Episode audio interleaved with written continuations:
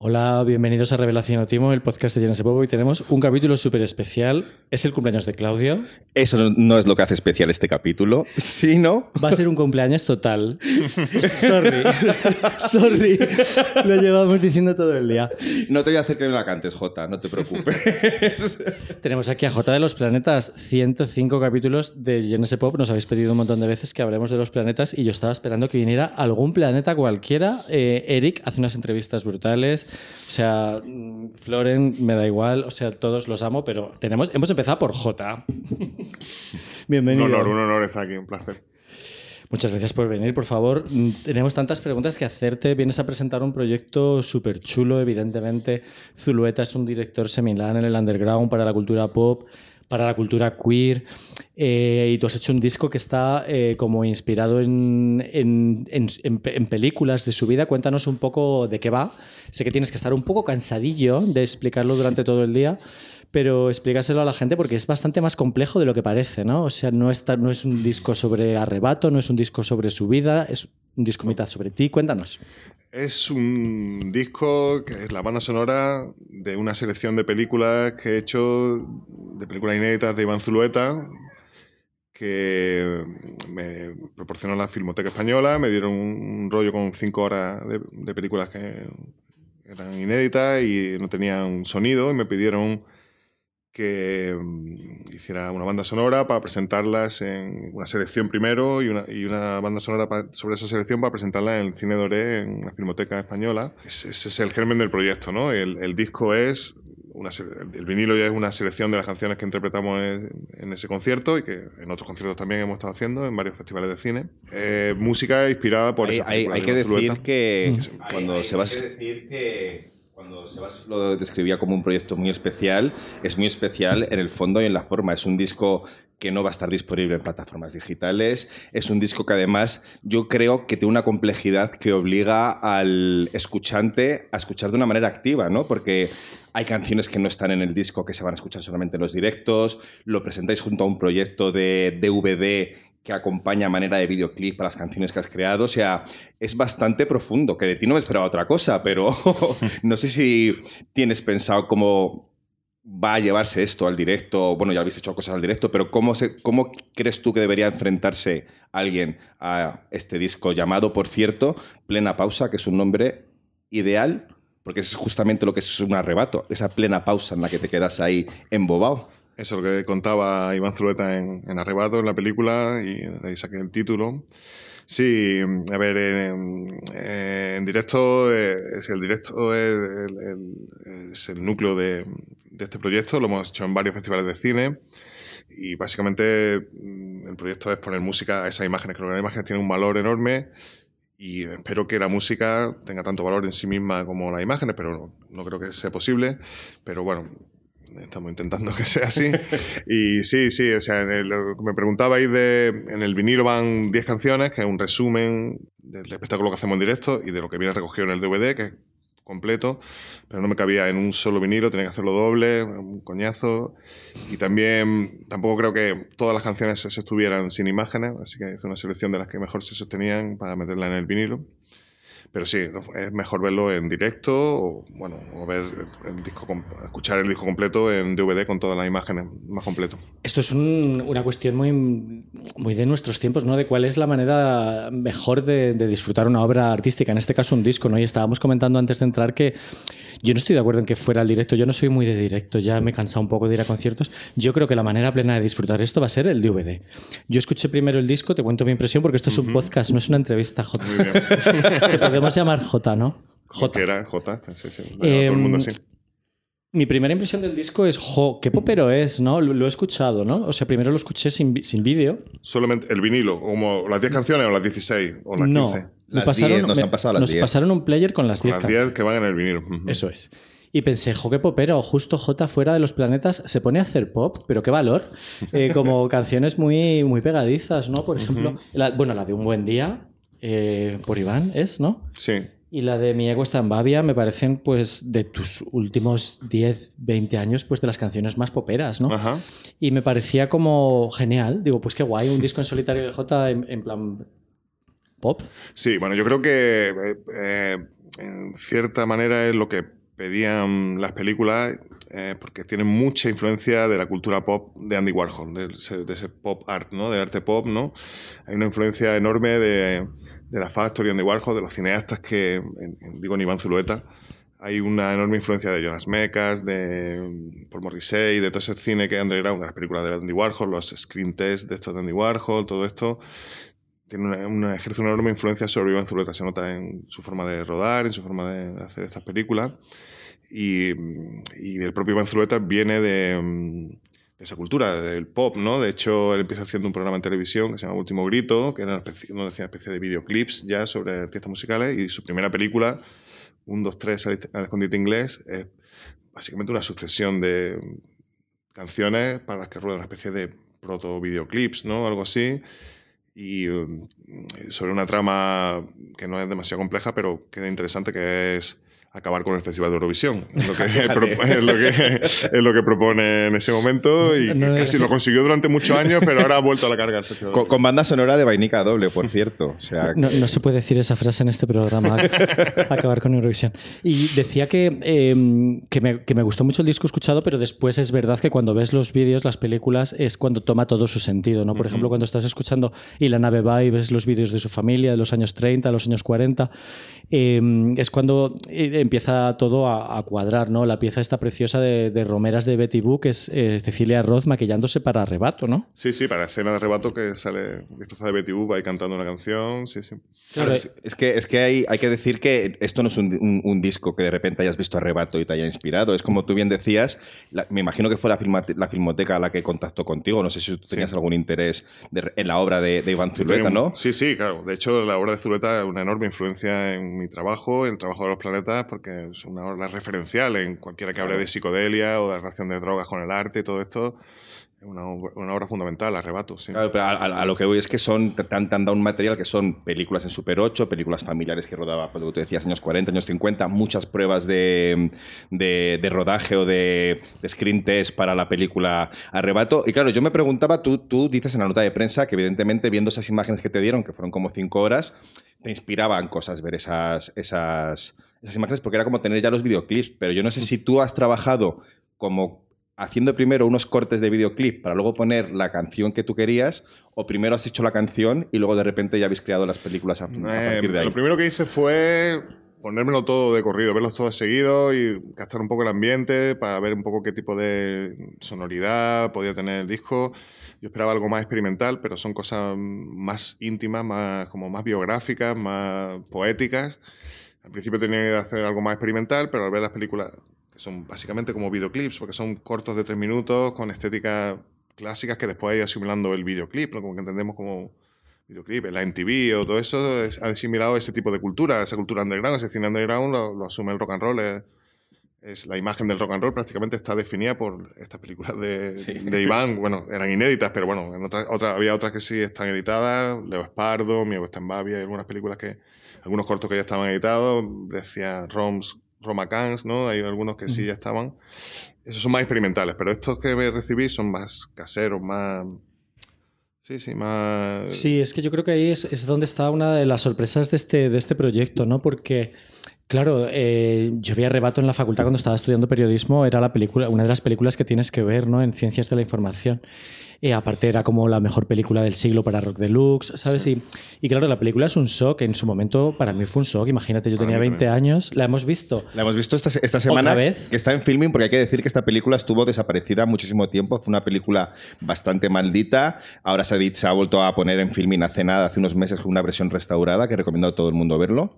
La dieron con el país, yo creo, una vez. La dieron con una colección del cine español del país a principios de los 2000. sí, pero que no era tan fácil verla ahora mismo. Pero el caso es Nunca ha sido fácil verla, ¿eh? De hecho, cuando se estrenó, estuvo una semana, me dijeron una semana en el cine, eso es todo el recorrido que tuvo. Yo, yo, tuve la suerte de verla también cuando era muy joven, pues, cuando tenía 20 años o igual un poco menos. Eh, ya era una película que tenía un nombre, ya fui a buscarla, yo creo que era una edición de VHS o algo así de videoclub y me impresionó, me impactó muchísimo, claro, cuando era joven. A mí me moló mucho, eh, más que el tema de las drogas, que obviamente está ahí, eh, como, una, como una metáfora de cómo una obra puede captar al, autor, ¿no? Como absorberlo, absorberlo literalmente. Totalmente, sí. Cuéntanos qué te parece, cómo interpretaste tú la película, si has tenido tu propio viaje dándole interpretaciones, qué significó para ti. Para mí en su momento eh, fue una película clave porque a mí me interesaba la música psicodélica y esta película explicaba una idea muy psicodélica, ¿no? Que es cómo las drogas o el arte pueden arrebatarte por completo y mantenerte en un estado de éxtasis que es el estado ideal para un creador, ¿no? Como el estado de felicidad, ¿no?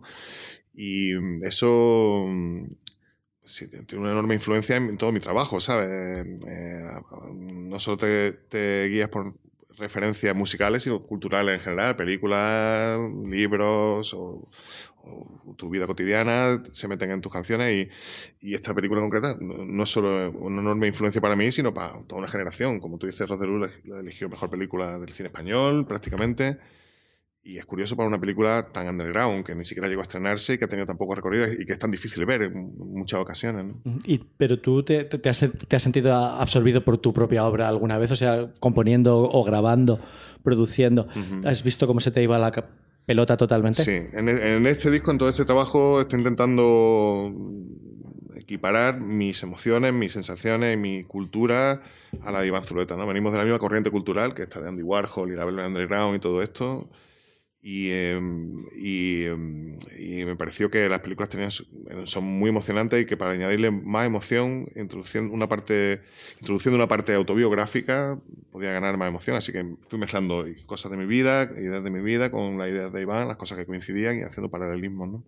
Eh, a, mí, debo decir que yo también la vi en su momento con, con, 20 años en la facultad, pero verla ahora, casi 25 años después, eh, me cambia completamente la percepción. Al principio, te, pues eso, te, como estás en el momento este de juventud, de euforia, em, salir, drogas, todo, todo ese rollo, la ves como una película muy, pues eso, muy chocante, muy destructiva. Pero ahora sí que es verdad que te invita a hacer reflexiones sobre a mí en concreto, sobre lo que significa el paso del tiempo, lo que significa eso, la obsesión. Em, yo no sé si tú, por ejemplo, pretendes con este disco o con esta obra, porque claro, se habla mucho de que Arrebato ahora mismo está captando un montón de nuevas generaciones gracias a que está siendo más accesible, ¿no?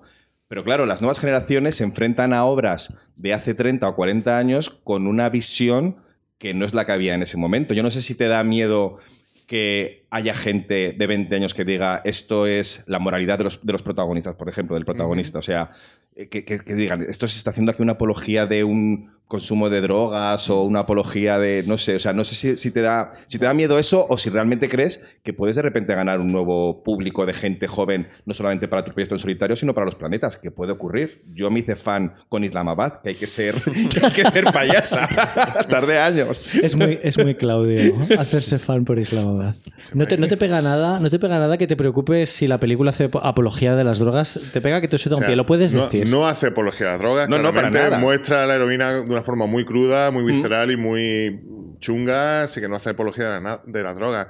Al contrario, muestra como la heroína como una forma de escaparse de una realidad insoportable o algo así. Eso es lo que, eso es lo que intenta cómo te destruye. Y cómo te destruye y cómo te absorbe, cómo, acaba comiéndote tanto la, la, droga, la heroína como el arte en un momento dado. Todo. Con respecto a lo que decía antes, yo he sentido también muchas veces ese arrebato, por ejemplo, en esta un buen día para Iván, hay una referencia a Un buen día, la canción de los planetas, y, con los planetas he tenido muchas veces esa sensación de, wow, he encontrado algo mágico. es la sensación más potente que tiene como creador, ¿no? Como el momento que encuentra una iluminación, ¿no? Que dice, wow, esto es fantástico, nunca lo había escuchado, me parece increíble, ¿no? Eso es el momento que más espero, ¿no? Y lo que propone Iván en, Arrebato y en toda su obra en general es que ese momento de arrebato, de así de plena pausa que dice en Arrebato, ese momento se consigue más fácilmente de forma absolutamente independiente. Cuanto más independiente sea, consigue mejor esa, ese estado, ¿no? Y mm, eso me pareció muy interesante y eso es lo que he intentado también reflejar, ¿no? Eh, si ves el disco está cantado en primera persona, como si, como si las imágenes que están rodadas estuvieran cantadas por el autor o algo así, por el autor de las imágenes, porque establece ese paralelismo entre sus emociones y las mías y introduce muchas cosas de mi vida personal y de mi carrera y de un montón de cosas que tenía en la cabeza de siempre que vertido, he volcado aquí en este proyecto. ¿Cuál sería la canción que más te une a, a, Iván Zulueta por, letra? ¿Cuál sería ese denominador común o ese sujeto común? Em, A ver, por explicarlo, por ejemplo, una cosa muy curiosa, en, casi todas las películas estas que me mandaron son mudas, o sea, son, super sin sonido, pero algunas sí que tenían sonido, había cuatro, cinco, seis que habían sonido, ¿no?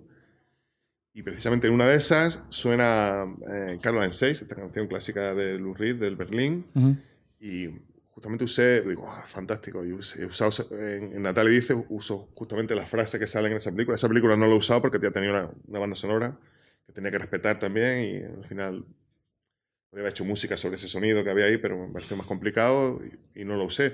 Pero sí usé partes de esas canciones que salen en, parte de esa canción que sale en ese corto, la, introduje en Natalia Dice, por ejemplo. ¿no? Natalia Dice es una canción que habla de una, de, de una música del grupo, ¿no? de, una, de una música de Argentina que viene aquí, los, los 107 faunos. Es una de las, esas canciones que puedes decir, pero ¿esto qué relación tiene con Zulueta? ¿No ah, te lo explico. Porque es muy interesante, esto es muy interesante. Por favor, tenemos tiempo. Porque si habéis, visto Arrebato recientemente, ¿no? pues eh, si recordáis, Eusebio Poncela está viendo con Cecilia Roth, que es una chica argentina, está viendo estas películas que le manda a Will Moore, le manda a Will Moore estas películas, mira, esto es lo que está rodando toda mi vida y quiero que las vea y ves, pasa esto, sale un fotograma rojo y al final no sé qué va a pasar, tienes que venir a descubrir qué es lo que va a pasar.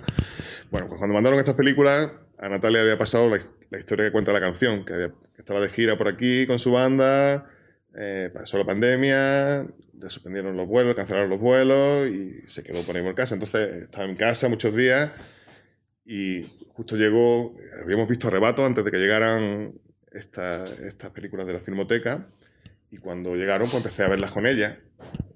ah, mira, vamos a hacer esto, ¿te, apetece? Ah, vamos a ver las películas, ¿no? Y justamente nos estamos viendo como Cecilia Roth y, y José Goncela viendo las mismas películas que están viendo en Arrebato, porque son esas películas que están viendo en Arrebato son las que me han mandado a mí en Filmoteca. Exactamente, ahí se ven trozos de esas películas que son las que me han mandado ahora a la Filmoteca a mí. Así que estamos viendo como una metapelícula, o sea, estamos, viviendo, estamos viviendo como lo mismo que están haciendo los personajes de la película, estamos pasando nosotros. A raíz de eso, pues surge la canción y todo eso, ¿no?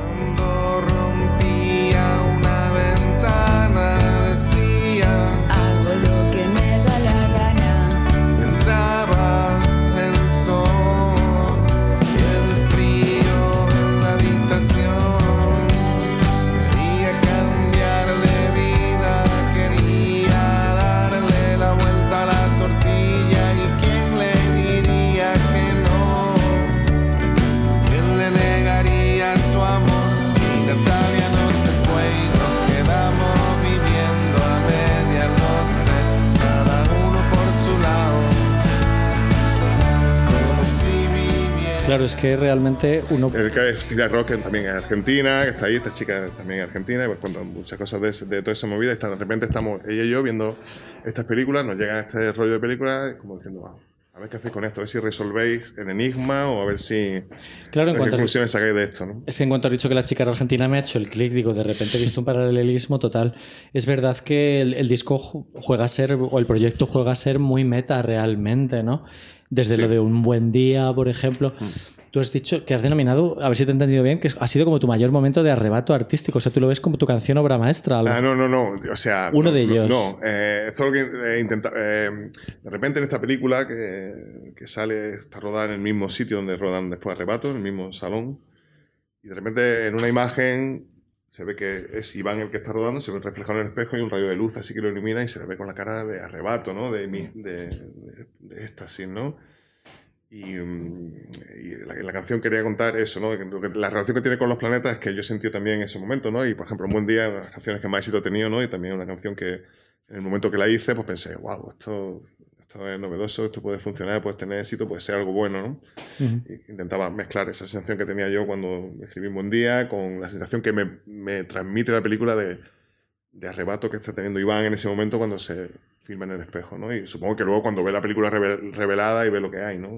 A mí, a, mí, a mí una de las imágenes, porque es verdad que sale mucho Iván en, eh, en, esas, en esas películas y en esos que, se han convertido en videoclips, pero a mí me ha encantado ver una en concreto que es eh, el videoclip de Perros Piscina, la, de, la canción de Amén, Amén, que se ve uno de los planos más polémicos, pero a la vez más chulos de esa película, porque esa es una película maldita no solamente por el poco éxito que tuvo y demás, sino porque en aquel momento Iván estaba muy, muy enganchado a la heroína y se ve en esa película un plano de un, bueno, una vena, un, un, vano, un, un brazo con una vena que se inyecta, que se ve, es un plano corto en la película, pero aquí se ve el cómo se hizo, que es el propio Iván. En la película es Eusebio Poncela el que se supone que está viendo el pico, pero aquí, como se ve, Iván se toma la molestia de rodarse desde el otro lado de la cámara, del otro lado de la película, y afirmar que es él el que se está metiendo el pico. Sí, sí, sí. Es una, una, escena que me parece de afirmación total, ¿no? Como de una escena de. Mira, tengo cojones de hacer esto, que se vea que soy yo el que lo está haciendo y que tomo esta decisión, ¿no? Me parece muy potente y conserva esa película durante toda su vida. Esas películas se recuperan de casa de los padres, están durante unos años perdidos, pero las tiene guardadas toda su vida en su cuarto, ¿sabes? Así que algo realmente importante, ¿no? El momento que, en que decide, no, no voy a guardar esta película donde se rueda cómo soy yo el que se está metiendo ese pico y que es real, no es ficción, no es, no es que, como, que, que se ve mogollón de, digo, mogollón de su vida y mogollón de, su, de cómo ensayaba su obra en esas películas. Para mí ha sido el que, más, el, el, que más me ha impactado, evidentemente por lo que es, pero también por lo que significa como artista llevar a cabo esa labor de, de, de filmarse así. Sí, una especie de como Velázquez en las meninas, ¿no? que se retrata en el espejo, ¿no? Algo así, tío, ¿sabes? Exacto, pero también has tenido acceso a mucho más que sus películas, ¿no? Porque creo que te han dado como acceso a todo su archivo personal para que te metas en su vida. Yo no sé si ya eres un zuluetólogo de... Bueno, sí, estoy investigando a tope. Ha sido una investigación fascinante, detectivesca, increíble, ir descubriendo los personajes que van saliendo en todos los cortos. Hay muchos más cortos, además de los que seleccionaron ahora sobre cinco. Hay muchos que dejaron en, en, el tintero que son igual de buenos o mejores que estos. Incluso esto lo he seleccionado un poco en función de la idea que tenía en el disco, de el concepto y de lo que quiero contar, así como una historia más o menos cronológica y más o menos con un sentido. Y entonces eso, eso, me ha hecho excluir algunas otras que son muy interesantes. Por ejemplo, tiene un montón de... Por ejemplo, esto que hablaba antes de un precursor de la ideología queer, ¿no? O sea, mm. hay un montón de... Por ejemplo, hay, hay películas de, de, manifestaciones del orgullo gay en, los años, en tiempo del franquismo todavía. Y es fascinante ver la gente de la manifestación que había en ese momento en comparación con lo que hay ahora. Es completamente diferente. Gente hiper vanguardista, súper moderna, luchando por por, por, algo que, bueno, que estaba perseguido por la ley, que te metían en la cárcel, algo que jugándose la vida, me pareció fascinante ver eso, ¿no? Cómo ha evolucionado a algo tan masivo y tan popular, ¿no? Cuando en ese momento era algo realmente contracultural y que realmente era molesto, ¿no? Eso, hay muchas películas de esas. Ese tema lo he evitado un poco porque me parece, bueno, ya está reivindicado un poco en ese sentido, mm. pero hay otras cosas, ¿no? Por ejemplo, esto de la heroína y un montón de cosas así, me parece que todavía no ha llegado la sociedad a llegar a ese punto, a ese momento, ¿no? Se me había olvidado en algún lugar de mi cabeza... Eh la relación con Almodóvar, ¿no? Y al ver Arrebato este fin de semana es como, madre mía, que Almodóvar es, son algunas cosas, ha influido muchísimo en Pedro Almodóvar. Eh, luego ya me acordé que había hecho carteles, Tulueta de Almodóvar claro. y demás, pero hay, hay, una influencia ahí brutal. Pone, pone, pone, pone la voz, pone la voz a uno de los personajes, claro, a, la, a, la, hija de Fernando Fernández Gómez. Exactamente, es, es, eh, es, Pedro Almodóvar. En muchas de estas películas que, que te ha usado, sale muchas veces Pedro Almodóvar, sale mucha gente de la escena cultural underground, de aquí Mario Pacheco, bueno, todos los actores, bueno, un montón de gente interesantísima que están, hacen unas fiestas brutales, otras películas. Son más largas y más, eran más difíciles de, de encontrar un, una canción así más asequible para esa. Me centro en las, en las, sobre todo en las películas más cortas, de 3-4 minutos, que podían ir con canciones. Pero es brutal, sí, sí, la influencia de Almodóvar. De hecho, en esa, en esa escena underground de los 70, eh, aquí en Madrid, lo que hacen tanto Almodóvar como Iván Zuleta, que eran amigos íntimos, sí, sí lo que hacen es rodar esas películas y proyectarlas en proyecciones caseras, en las fiestas con amigos. Lo que hacía Almodóvar era precisamente rodar películas sin sonido y él iba doblando con la voz todos los personajes que iban saliendo, poniendo distintas entonaciones. Y eso es lo que hace en Arrebato. En Arrebato coge a esta chica, pues la dobla Pedro Almodóvar haciendo como esas interpretaciones que sí. hacía. Y van igual, juntaba a los amigos, ponía música y les ponía estas, estas películas, que son los únicos que lo han visto en su momento eran estos amigos que iban a esas proyecciones caseras. ¿no? Luego hay un material en el audio, eh, visual que no es de Zulueta, entiendo, porque las películas de 30, años 30-40 tienen que ser de sus padres realmente. Son de sus ¿no? padres. En realidad, los rollos que me mandaron, me mandó la Filmoteca eran, eran un rollo de películas certificadas que eran la autoría era de Iván Zulueta y luego otras que no se sabían de quién era porque son películas familiares, son rodadas por los padres, todo esto, ¿no?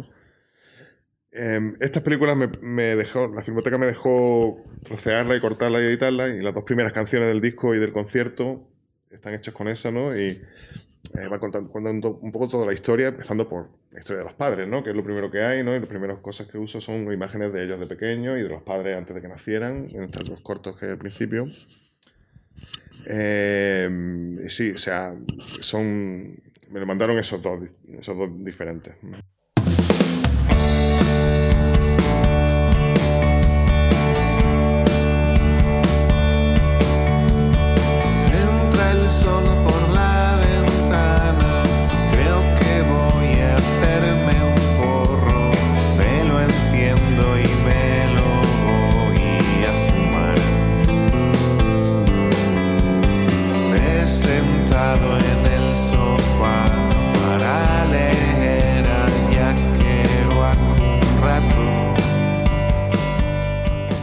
respecto al sonido del disco, eh, has explicado pues la influencia de la Velvet, la relación con la Velvet, la factoría Warhol. Luego también creo que había como imágenes de Dinosaur Jr. y Teenage Fan Club en, en algún tipo de vídeo o algo así.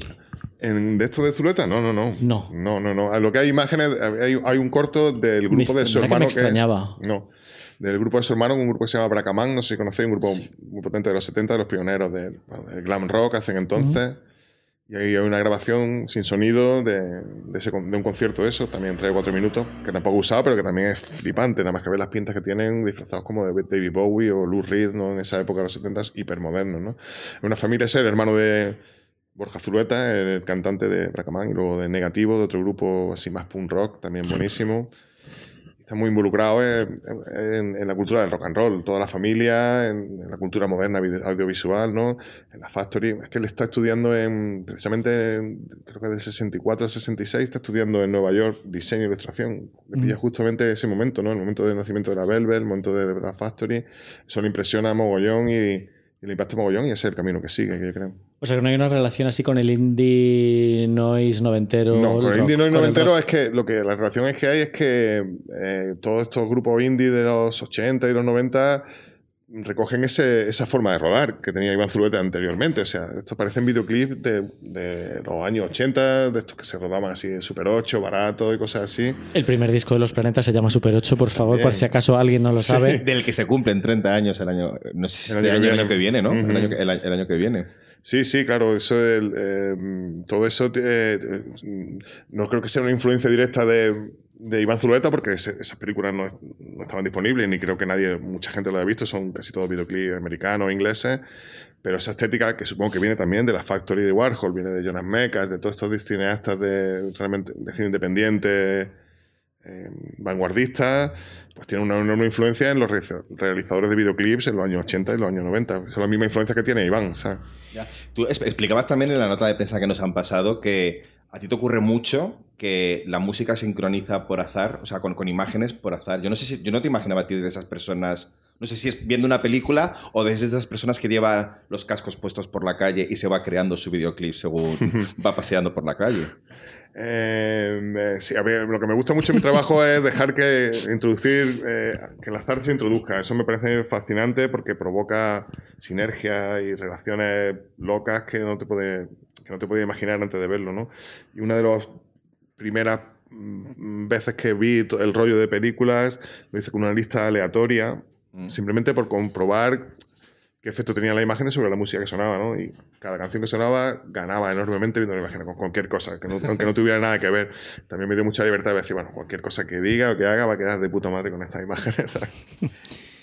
El- el- en cuanto al sonido del disco, eh, hay unas partes que me han parecido como un poco Donosti Sound, ¿no? Y, y siendo tú eh, un artista andaluz, eh, haciendo esto sobre un artista que es vasco, se me ha ocurrido que podía ser consciente o inconsciente. Hay un par de bajos por ahí que me parecían puro Le Mans, ¿sabes? No sé. Hay muchas cosas copiadas, de, sobre todo de Family, pero también del más, sobre todo de Family, pero también, sí, sí, de Donosti Sound, porque si sabes, no sé si sabes que el inventor de la etiqueta Donosti Sound, sonido Donosti, es uno de los personajes que sale continuamente en las películas. Sale en esta película, en esta que hay, eh, la, la canción que hacemos es Jaleo de la calle, esta versión de Lou Reed, Sí. eh, Spaceman 3. En Hotel, que es el videoclip. No, es, es que van dando un chico por la playa, así como disfrazado como una especie de túnica. Sí, he visto, sí. Ese es, es Santi Ugarte, que es uno de los personajes fundamentales de la historia del rock and roll en Euskadi, el propietario de una tienda, Disco Ugarte, famosísimo, donde todo el mundo compraba los discos alternativos, siempre ahí en San Sebastián, y organiza la primera gira que se llama Donosti Sound, que es con estos grupos vascos que eran el grupo donde tocaba Rafa Berrio, eh, no sé si eran Puscarra, un grupo eh, UHF, se hace una gira con esos tres grupos, que es la primera vez que se utiliza la palabra Donosti Sound, sonido Donosti, la inventa este hombre, Santi Ugarte, que es el que sale en esta película, amigo íntimo, también sale en, en Un para Iván, en la canción Arrebato, dice, y, Ugarte ha puesto un disco, suena, suena- una canción de Lou Reed, ¿no? Sí. Y, se ve a Santi Ugarte poniendo un disco ahí, ese, ese es el personaje, ¿sabes? Pero, o sea, ¿ves cómo este es un proyecto que implica. O sea, lo puedes, quiero decir que lo puedes escuchar como escuchas un disco cualquiera, que es bastante accesible, pero que realmente que implica que no seas un escuchante pasivo, que insisto, que no tienes que consumir lo que si te implicas y te metes a buscar referencias, a meterte lo que es en todo esto que es casi como una videocreación para museo, eh, vas a disfrutarlo mogollón. Es que además, eh, lo hemos dicho creo que antes de empezar a grabar, creo que no, cuando estábamos grabando, que era Aramburu ha hecho el diseño, de, que es, muy, es habitual que trabaje con los planetas, pero además ha involucrado en este, en este proyecto que tiene un sentido más profundo, ¿no? Que lo haga él. Sí, eh, Javier tiene una relación profundísima con Iván, de hecho lo conoció en persona, le hizo un reportaje para de Luz a raíz de que la película fue elegida mejor peli del siglo XX. Del siglo XX. Eh, de Luz eh, organiza una, una entrevista con, con, Iván Zuleta en su casa en San Sebastián y, Javier Aramburu se, se, apunta para hacer la foto. Hace las fotos de esa entrevista, son de Javier Aramburu. Y mm, es, es, un fan total de Iván, tiene muchos paralelismos más, son de San Sebastián, los dos hacen una obra maestra y se retiran. Tiene un montón, un montón, de cosas en común. Así que hay un montón de cosas de Javier Aramburu, hay bajos y hay, bueno, incluso un trozo de la canción, El Rascacielos, también está metido ahí. Tiene un montón de cosas en común con Javier Aramburu y con todo el Donostic Sound. Así que cuando preguntaba esto es que sus amigos son los inventores, los amigos de, de Iván Zulueta son los inventores del sonido Gnostic. Qué, pandilla. Eh, vamos a hablar de Family un segundo, porque nunca va a venir Aramburu a nuestro podcast y nunca vamos a hacer un podcast sobre Family creo. Eso lo dirás tú. Bueno, eh, eh, no sé qué preguntarte. Em, un soplo en el corazón, obviamente, es como una, obra maestra para todos los que amamos la música pop, ¿no? Em, a ti te yo a ti te hago como un poco, como un poco más intelectual, fíjate, como que me parece que va a ser un disco un poco voy a decir esta palabra, ñoño para tu gusto, ¿sabes? Eh, a, día, eh, un soplo en el corazón de familia. mi disco favorito, creo que de los mejores discos que ha hecho el ser humano en, la Y de los míos, y de los míos. Pero eh, pasan los años y te sigue gustando igual, a tu alrededor no hay nadie que te diga, jojota, pero es que es un poco, es un poco, no sé, demasiado romántico o, o adolescente. Es un disco hiper radical, no, sé, no es nada ñoño, es un disco hiper radical, un disco como arrebato, como de fin de vida, ¿sabes? Como de, como de aquí se acaba todo, esto, aquí lo voy a dejar todo puesto y ya no tengo más nada que decir, es un disco brutal. ¿Es radical porque se retiraron? ¿O en qué es radical? Eh, bueno, yo, el movimiento el germen de que se retiren está en ese disco, ¿sabes? ¿Cómo supera esa obra? ¿Sabes? ¿Cómo hace algo después de eso, tío? Supongo que eso a Aramburu se le pasó con la cabeza. Nunca he hablado con él de esto, pero, pero supongo que se le pasó por la cabeza. ¿Cómo superó esto? Eso es, el disco de Un Super Corazón son canciones que Aramburu llevaba escribiendo un montón de años, porque él empieza en el 84, el 85 a hacer esas canciones y lleva un montón de tiempo intentando editarlas y no consiguió nadie que se la editara, que se la grabara.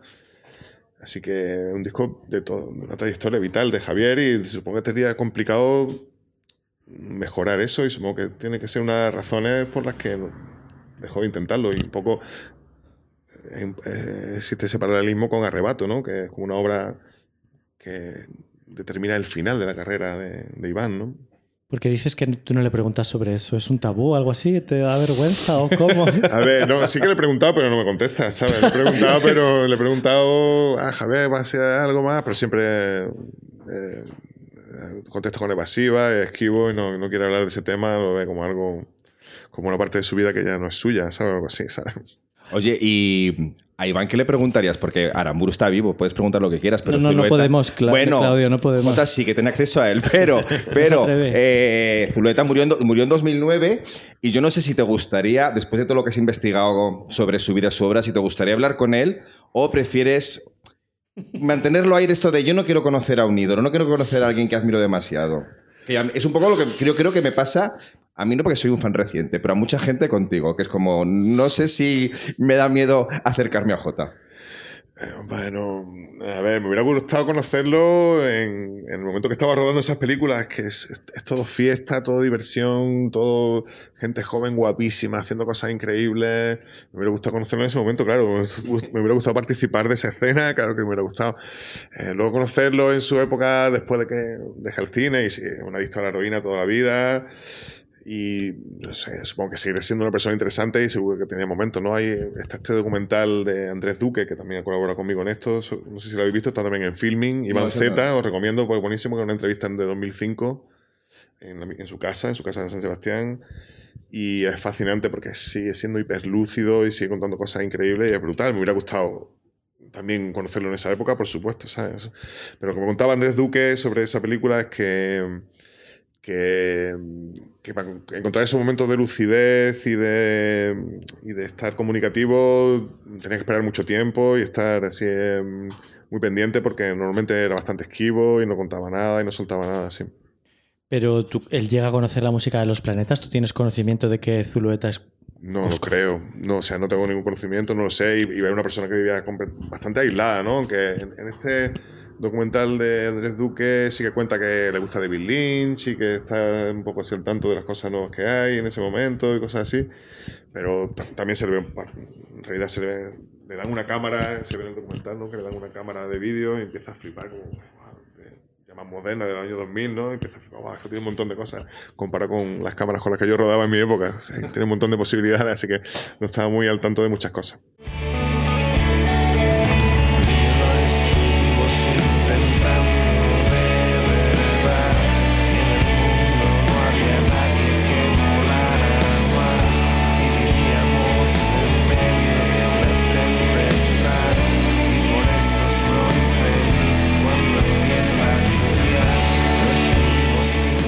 Pensando en la relación, yo sigo mis ocho apetitos vascos, lo siento mucho. en la relación de Andalucía con el País Vasco, resulta que en una de las películas salen toros, o sea, es, es, es creo que es la de Tormenta Eléctrica, que es un, son escenas de toros. No sé si eso dónde está grabado. Pues, pues eso está grabado, son escenas de una película que está rodada por Iván, o, pero no se sabe bien, pero parece pues que estaban todos estos amigos hippies modernísimos, pues van ahí como a un pueblo donde hay un encierro y ahí están divirtiéndose, pasándose bombas se ven todos, la gente del pueblo así como de otra época, y estos parecen de ahora, ¿sabes? No? Los, amigos de Iván y él parecen de, de ahora, y el, corto es muy bueno. He usado algunas imágenes eh, en el montaje de Tormenta Eléctrica para eso, pero sí se ven toros. Y, y su relación con el sur, no sé cómo. Eh, bueno. Vamos, que ese encierro podía ser Pamplona o vete a saber. No sé de dónde Era una capea más que un encierro. Es, una, es, como, una, es como una capea así capea. de pueblo, un, un, encierro de esto que sueltan sí. una vaquilla y está la gente así. Yo es que no me esperaba esas imágenes. De es que, pero es que en ese videoclip, pues, en, ese, en ese videoclip en concreto, además salen muchas imágenes muy locas porque sale esa capea, sale un western que creo que debió rodar él con eso algún amigo, sale tiene... un parque de atracciones, no sé si de pesadilla, pero un parque de atracciones, es, sale una playa. Ese, o sea. Es el parque de atracciones del Monte Higueldo de San Sebastián. Ay, qué, qué bonito es. sí, es que sigue que sigue igual que en esa época. Sí, no sí, es la gracia que, que, tiene. Como especie de, del, del parque de atracciones de Coney Island, que retrata a Lou Reed en muchas canciones, el parque Geldo. Claro. Sí, ahí, eh, ahí hicimos montaje de un montón de películas, que son las películas familiares, las que no se sabía la autoría. Hicimos un montaje entre Andrés Duque y yo de, de, de, esas imágenes sobre la canción que teníamos. En este caso... ¿Y, y, y le, le has cogido gustillo a esto de montar y hacer tus propios videoclips? Eh, me encanta, sí, sí. me, bueno. ayuda, tiene una mano, una mano ayudante. No, digo, es que ahora es súper fácil de repente tú en tu casa ponerte a montar. Que, por ejemplo, yo no sé si los planetas han sonado nunca en una banda sonora de una película. No sé si tú te has planteado de repente, ojalá haberle puesto yo la banda sonora a esta película, a una película en concreto. O sea. Eh, bueno, no me he planteado ponerle la banda sonora a una película, pero me encantan las bandas sonoras de las películas y soy súper fan de las películas en general y, y y en particular de la banda sonora, que creo que tiene mucha más importancia en la película que la gente cree, que la música es lo que realmente provoca una emoción fortísima en las películas y, y, y la gente no le concede tanto valor. ¿Y cuáles sí. son esas bandas sonoras? Por curiosidad. ¿Que me gustan a mí? Sí. Bueno, me gustan mogollón, ¿sabes? No sé, eh, La Guerra de las Galaxias, tío. Hombre, claro, no esperaba otra. o sea, es una brutalidad, pero hay mogollón, la de todas estas que hace, eh, ¿cómo se llama? El padre de la chica esta de Beach House. Son buenísimas. George, eh, no. Ay, sí, legal, sí, sí, sí. ¿No, ¿No, es tío? Eh, tío, tío, sí, sí, es sí, tío. el tío, sí, sí. El tío. Eh, no me sale el nombre, sí. Tampoco. Legrand. Legrand, ella es Victoria Legrand sí, y su tío hacía, es verdad. Esta vez que hace de la Nouvelle Vogue, también de un montón de. Soy fanático de muchos autores de, de bandas sonoras, sí. Este proyecto es una manera de reciclarte brutal y me imagino que es súper motivadora, ¿no? Eh, no sé si para ti ha sido un punto, es un punto de inflexión, una manera de, expresarte de otra manera. Es un proyecto muy diferente a lo que solías hacer. Obviamente se parecen muchas cosas a los planetas, pero no sé si para ti es un punto de inflexión de alguna manera. Es un proyecto muy diferente porque los planetas solemos trabajar con una hoja en blanco. Partimos de la nada y aquí partimos de las imágenes lo cual ha sido mucho más fácil porque son imágenes muy, muy evocadoras, ¿no? Y te transmiten un montón de ideas. En cuanto las ves, ya se te ocurren un montón de ideas musicales, de letras, de un montón de cosas. Y en ese sentido es diferente a los planetas. Los planetas nunca hemos trabajado así por encargo, ¿sabes? Siempre hacemos arte puro, ¿sabes? No sé, este, este no, es, no, es, tan puro el mío, el de Iván sí, pero el mío está hecho en función del suyo, ¿sabes? No es una aportación posterior, ¿no? Pero en ese sentido es muy diferente a todo lo que trabajo juntos. Y, bueno, con otros músicos sí he trabajado, he trabajado con el grupo de expertos, he trabajado con otros músicos otras veces y siempre diferente, claro. Cada músico aporta su propia personalidad y su propio sentimiento a su interpretación. Echando la vista atrás a, a, lo que ha sido la carrera de los planetas, yo creo que están súper claros los, en mi cabeza están súper claros los puntos así como de inflexión, ¿no? Que fue la edición de una semana en el motor de un autobús y después la leyenda del espacio, cómo os reinventasteis ahí buceando en, en, raíces, en las raíces del flamenco, ¿no? que tiene mucha relación con el proyecto que has hecho ahora. Yo desde entonces, desde, desde 2007, te veo como un documentalista a veces, ¿no? De, eh, sí. Voy a documentarme y ver qué puedo reciclar, a, adaptar. Eh, llevar a otro terreno, llevar a otro punto. Entonces, para mí, estos serían estos como dos discos. Eh, yo que... añadiría Super 8. Eso te iba a preguntar, es... ¿cuáles serían para ti? Yo añadiría esos dos Super 8. Eh, sobre todo, eh, el resto de discos creo que tienen el mismo nivel y están igual, pero sí que estos coinciden con un momento cultural específico que, es, que, el, que los, estos discos lo representan muy bien. El Super 8 es, representa el inicio de una nueva generación en España, ¿no? que, que tiene otros intereses, intereses como no comerciales, alternativos, un intento de hacer música puramente artística. Y eso, y eso es muy importante porque, eh, porque, porque surge una generación entera que está haciendo esto. Y um, la diferencia de los planetas y otros grupos como Chinarro o, o grupos de Dorothy Sound que cantamos en español y eso sí marca una diferencia. Luego, en, el, en una semana en el motor en autobús coincide con la eclosión de ese movimiento, la eclosión popular de ese movimiento, ¿no? Y, y entonces en ese momento ya sí está, se, la escena o la sociedad de ese momento estaba buscando un referente que, que, que representara todo ese movimiento social uh -huh. y, y, ese disco de los planetas lo representó muy bien.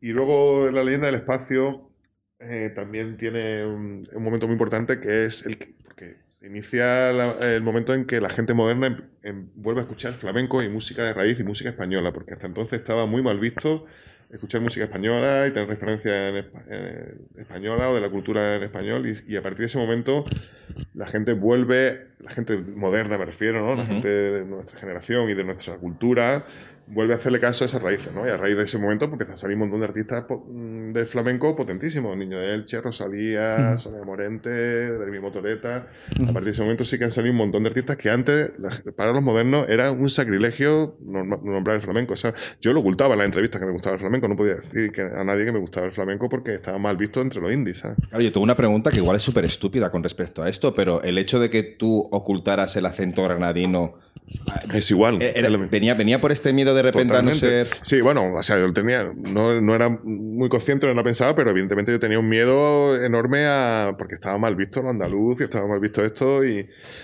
me costó trabajo encontrar una voz eh, para cantar eh, que no fuera que no sonara con que, que no sonara mal con, con, ese concepto sonoro que tenían los planetas. La forma que lo encontré fue bajando enterrando mucho las voces en la mezcla y escribiendo letras eh, más bien fonéticas. O sea la forma de escribir que tenía era fonética para que sonara en inglés. Yo creo yo yeah. empecé a ver música para que para que el oído sonara en inglés porque la gente demandaba que sonara en inglés en ese, en ese momento. Pero a mí me interesaba escribir letras y me interesaba la letra era una parte fundamental de las canciones y, esa es la manera que encontramos en ese momento para que no chirriara. Así que hasta ese punto estaba mal visto las cosas en español, sí. Esto es, ha sido muy, muy mítico de no entiendo lo que dice J. Yo creo que ya lo hemos entendido todos y superado. Pero es verdad, por ejemplo, J, tú hablabas de Super 8, no sabía que tú lo pudieras tener en, en, en tan buena estima como otros discos. A mí me encantaba. A mí es mi disco favorito, ¿eh? No creo que nunca lo haya superado. Nunca, no creo que ninguno que haya hecho después mejor que Super 8. Madre mía. ¿Cuánto tiempo tienes para hablar? eh, jo, voy a hacer un momento, eh, momento fan aquí. Yo no era súper fan de los planetas, pero, eh, por ejemplo, Super 8 me lo, me, me lo grabé en una cinta Y, el problema que tenía con ese disco es que era incapaz de salir del bucle de, viaje que puedo hacer y si está bien. Entonces volví a rebobinar la cinta, volví al principio del disco y otra vez y y estas tres canciones las escuchaba en bucle perennemente, ¿no? Por lo que te entiendo, para ti el disco era redondo, igual que estas tres primeras canciones, que eran además de letras cristalinas, que tú dices que no se te entendía o no querías que se te entendiese. Bueno, no, no, no, yo quería que, o sea, quería que la voz no chirriara en, en, español, que toda la música en español a mí también me chirriaba, Loquillo, o, o sea, la música había en español, en el Gabinete Caligari me chirriaban las palabras en español, en realidad. Intentaba encontrar una forma de que no sonaran. Jo, pues lo hiciste muy bien a la primera, porque es que ¿qué puedo hacer? Podemos cantarte el estribillo aquí ahora mismo. He pasado por tu casa 20 veces.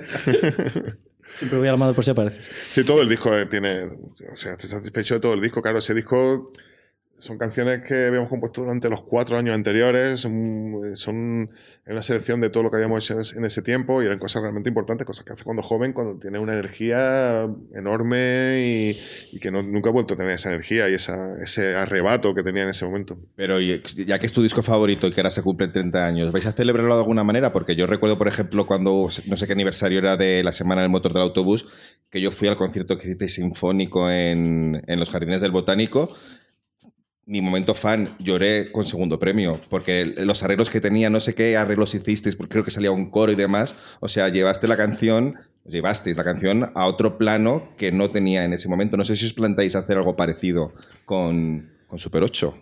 Bueno, a ver, eh, estamos intentando hablar con Sony, que son los propietarios de estos discos, para hacer algunas reediciones, pero la verdad es que la comunicación con ellos es siempre difícil y nunca terminamos entendiendo bien, pero vaya, es que muchos de estos discos, una semana en el motor de autobús, solamente hay una edición en vinilo que la hice yo, ¿sabes? Conseguí un permiso a Sony para editarlo yo, no hay una edición en vinilo buena ni de muchos discos, ¿sabes? Ni siquiera, ¿no? Y estoy intentando pelear con ellos para conseguir una reedición para el año que viene, coincidiendo con, coincidiendo con este 30 aniversario. A ver si lo consigo, sí, pero si no lo consigo me dedicaré a otra cosa, vaya. O los grabas de nuevo como Taylor Swift. Ay, em, hablabas de una semana en el motor de autobús y, decías de algo así como que la gente indie del momento necesitaba como un referente, un disco así grande y tal, pero también están los arreglos de ese disco, eran brutales, o sea, los arreglos orquestales no se correspondían con lo que nosotros podíamos entender el indie de la época. Es verdad que La Buena Vida habían sacado Soy de Mersol, por ejemplo. Eh, pero en realidad para vosotros yo entiendo que era una, fue una superproducción, no el típico disco indie al uso, ¿no? Pues no, fue una superproducción, fue... Pues lo parece, ¿eh? lo parece. de hecho, nosotros hemos grabado los dos primeros discos aquí en Madrid en estudios muy, muy profesionales, en Red LED, en Sonolang, en estudios más potentes que había entonces en España. Cerraron, eh, supongo que habrán cerrado. No sé si Red LED sigue funcionando. Sonolang creo que cerró, sí. Eh, pero entonces eran los estudios más punteros, los que trabajaba RCA en aquel momento, con sus artistas punteros. La verdad, es verdad que grabamos en horario de noche, que era más barato y cosas así, pero eran estudios más profesionales. Y sin embargo, el estudio que grabamos en Nueva York es un estudio casero, más parecido al que tenemos nosotros ahora. Es un estudio mucho más mediano, ¿sabes? Un estudio pequeñito, en, en una planta 28 de un edificio de Nueva York enfrente del Madison Square Garden y, la verdad es que lo que tenía Kurt Rasky, el productor allí, eran básicamente unos cuantos aparatos interesantes, guitarra antigua, ampli antiguo, eh, con sonido así muy específico y, muy, poco más, muy, poco equipamiento más. Tal que así que cuando, después de poder grabar ese disco, digo, esto lo puedo montar yo en mi casa, un estudio así, y grabar los discos en mi casa, ¿sabes? Nunca hubiera podido montar un estudio como Red LED o como Sonolan, ¿sabes? Así que en realidad no es tanta superproducción. Lo que mm. pasa que lo que decía Kurt es que era muy difícil grabar aquí en Madrid con la, con, la gente de la compañía en el estudio todo el día, corrigiendo las mezclas, opinando sobre todo. Y cuando grabamos pop aquí en Madrid, en Red LED, eh, siempre me decía, mira, aquí imposible que grabéis. Tenéis que venir a Nueva York a grabarlo yo en mi estudio porque necesitáis aislar un poco de este ambiente para, para, que las cosas salgan bien. Esa es la diferencia fundamental. Pero en realidad dispusimos de menos tiempo que en los otros discos un estudio muchísimo más barato y no, la producción tiene más que ver, o sea, el sonido tiene más que ver no con los medios, sino con, la, productividad, la productividad del trabajo en el momento, ¿sabes? Una última pregunta sobre los planetas, por lo menos por mi parte. Em, siempre que. A ver, este podcast lo oye, gente un poco más joven que nosotros y, Y te quería preguntar por tu disco favorito del grupo, aparte de los que ya hemos mencionado y que siempre eh, salen pues, en las listas de lo mejor de los 90 o del siglo XX o del, o del siglo XXI, como pueden ser La leyenda del espacio y La semana en el motor del autobús. Tú has, has mencionado Super 8, pero por ejemplo, de los discos de unidad de desplazamiento, encuentros con entidades, contra la ley de la gravedad, la ópera egipcia, zona temporalmente autónoma, que tiene Islamabad, que también para vosotros es una reinvención. Y el último, ¿cuál crees que tiene un punto, cuál recomendarías a la gente? Que escuchara? Mm, bueno, yo recomendaría lo último. A mí me gusta Zona Temporalmente Autónoma para, gente nueva, pues lo último está más a estos tiempos y es más fácil de entender ahora. Y, las canciones del agua me parecen los que son más fáciles de entender para la gente joven. Son más asequibles, son, tienen un intento de ser más, más fáciles de entender. Al principio no teníamos ninguna intención de que la gente lo entendiera, pero teníamos eh, llegar a un grupo de gente muy reducida, una vanguardia, una gente muy específica. Y creo que ahora son más pop, más pop, ¿sabes? De hecho, tienen mucho más éxito que antes, ¿sabes? o, sea, o, sea, por ejemplo, el último es la primera vez que hemos conseguido un número uno, mm. que Sony no lo consiguió en toda su vida. Con, o te iba a preguntarte para qué sirve la promoción de Sony y, qué se han gastado el dinero y qué sirve si, si nosotros lo hemos conseguido sin promoción ninguna, ¿no? Estuve muy pendiente de ese tema porque una vez os, os quedasteis a 50 copias del número uno. Creo que fue en 2010. Eh, este último disco tenía una... Pero justo la canción que más me gusta de este último disco era como la que menos mm, inmediata es, que es la, como la adaptación de Lorca del, Manantial, que me parece la obra maestra de ese disco. A mí sí, sí, me, me parece la canción más potente. Y, y por eso la pusiste pista 1. Sí, sí, sí, la canción que resume mm, no solo ese momento del grupo y de mío personal, sino, sino una forma de entender el arte en general que ya tenía Federico García Lorca hace 80 años, 90 años, ¿no? Y, y esa canción explica además eh, eh, la vocación del artista, ¿no? Como explica su propia vocación, quiere contarle a la gente, quiere tener una voz para que le, que explique el mundo, que hable con cómo se mueven las montañas, y cómo respiran las montañas, y cómo pasa todo, ¿no? Me parece muy potente. Es una canción muy potente y no es tampoco comercial, porque está muy basada, está muy inspirada en, en Mar de Full de, de Bob Dylan, que también es su primer número uno, una canción de 17 minutos y es la primera vez que Bob Dylan consigue un número uno con esa canción. Así que ya pensé que, bueno, se puede funcionar. Y de hecho, sí, es una de las canciones que más escuchas tiene y que más funciona a pesar de ser una canción de 12 minutos y pico. Pero Bob Dylan tendía a ponerlas al final del disco, no al principio, ¿no? No sé cómo va esa Mar de Más en, su disco ahora, pero ya te digo que, me basé mucho en esa. Sí, Es, la, idea, ¿no? Del asesinato más chungo, ¿no? Se puede traducir, ¿no? el peor asesinato, ¿no? Por eso cogí también un poco, me basé en alguna idea de esa canción de Bob Dylan para hacer el, lo, de Lorca. Lo de, lo, de las escuchas que tienen las canciones en plataformas, este disco que no va a estar en plataformas, ¿te obsesiona mucho? ¿Eres de los que estás mirando a ver cuál sube, cuál baja, tal? ¿O pasas completamente? cuando, empezó, eso me, me, llamó mucho la atención y miré mucho un montón de las estadísticas, ves qué pasaba y todo eso, y ahora ya no miro nunca. Me llamaba la atención, sí, hostia, ¿por qué la gente escucha esto, lo otro, no sé qué?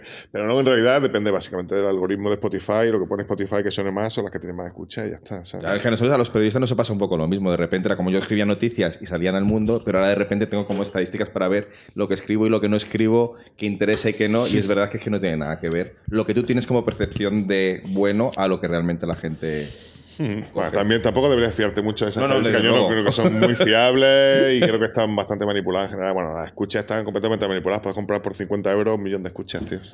A ver, no te pega nada este tema. De hecho, este último disco eh, tenía un mensaje anticapitalista y en, la promoción y eh, estaba la canción del Rey de España, el negacionista. Había canciones muy políticas aquí. Hay algunas muy graciosas, hay algunas muy... Me leí tu entrevista con Rodelux y era como... Me la leía dos veces y no entendía qué querías decir de algunas cosas, ¿no? Yo me imagino, te imagino hablando de anticapitalismo en la Moncloa con Pedro Sánchez. Por favor, cuéntanos si él quería hablar de, de negacionismo, de capitalismo o solamente de una semana en el motor del autobús. No, básicamente quería hablar de. Eh, hablarme de. convencerme de que apoyara su proyecto y que convenciera a más gente de que lo apoyara. ¿sabes? Eso es lo que quería y habló todo el rato, no tenía mucho. O sea, sí, me preguntó si alguna cosa a preguntar, pero realmente es una persona que está interesada en. lo que me pareció observar que está interesado en.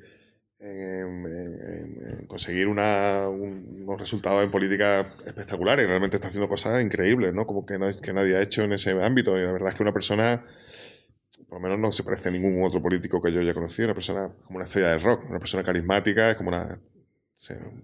esa parte de pop, ¿sabes? ¿no? ¿sabes? Pero creo que estaba más interesado en eso. En, de hecho, eso es lo que me dijo el primer día. Yo vengo aquí a pedirte el voto y el tuyo y el de tu amigo, ¿sabes? Pero eso es que no, no se había leído tus entrevistas, yo creo. No sé, no creo que tampoco. muy antisistema, algunas, como muy por, la anarquía, ¿no? Por sí, anarquista, sí, soy. Sí, sí, ¿Y le dijiste a Pedro Sánchez, soy un anarquista? No, no se lo dije.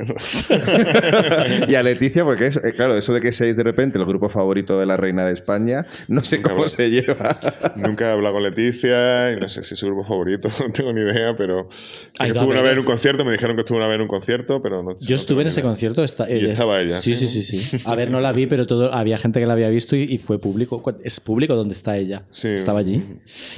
Eh, me parece maravilloso, o sea, tu imagen... ¿Tú por qué accediste a ir a la Moncloa? A ver, eh, porque realmente... Porque me fascina el tipo, ¿eh? me parece que ha hecho cosas increíbles y, mencionó el disco de una semana en el motor de Buivi.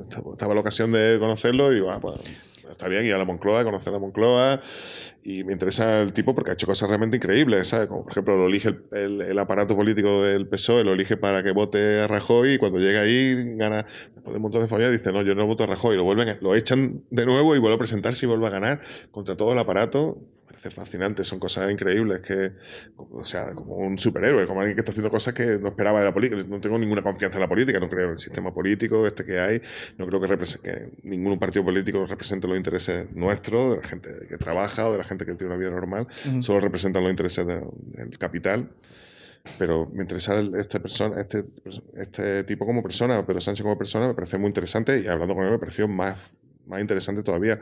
Y tiene ideas que me parecen buenas, ¿sabes? Sí, sí, sí. No, es que si el perro te llama, tú vas. O sea, no te queda otra. No, pero yo qué sé, yo, yo, he leído muchísimas entrevistas de Jota y, y yo qué sé, eh, tiene un discurso muy concreto, ¿sabes? Y de repente todo ese público que a lo mejor eh, no se lee esas entrevistas de Deluxe que has hecho, muchas son estructurales y políticamente, socialmente casi filosóficamente muy profundas, ¿no?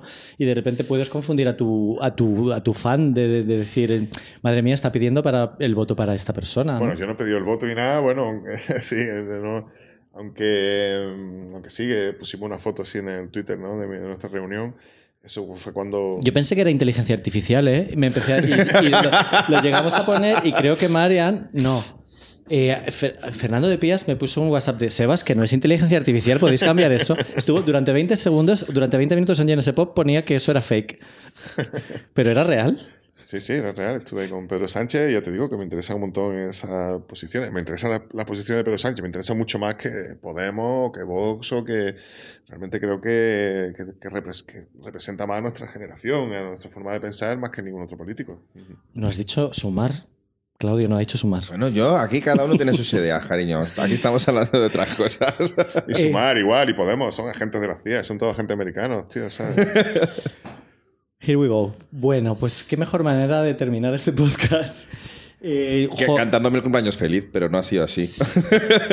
Eh, yo quiero que algún día como hacer un podcast en profundidad de los planetas. Eh, J, imagínate que no podéis venir de Granada y lo tenemos que hacer. ¿Quién te gustaría que hablara de los planetas en un podcast?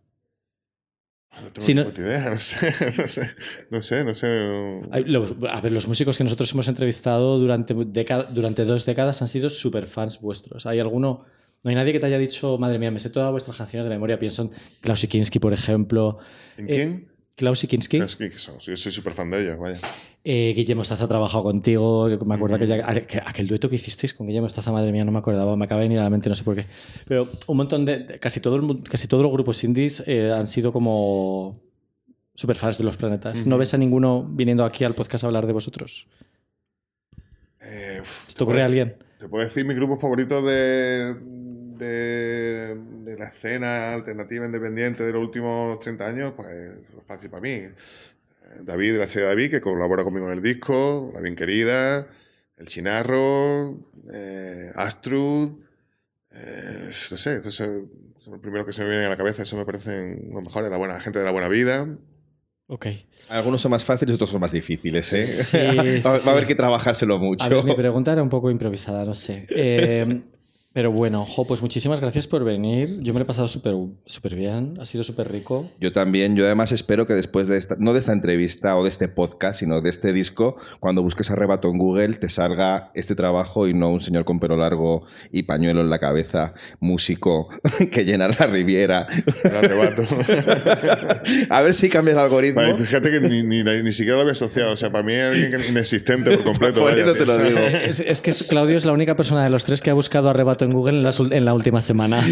bueno, hijo, son esas cosas que hago. Jo, pues muchas gracias, de verdad. Gracias, gracias, gracias mil. Pues nada, vosotros, un placer estar aquí. Y a ver si duermes ahora un poquito más, que has tenido que madrugar mucho hoy para venir Vosotros. aquí. Llevo despierto de las 5 de la mañana ya. Vamos, 18 horas. Adiós. Hasta luego.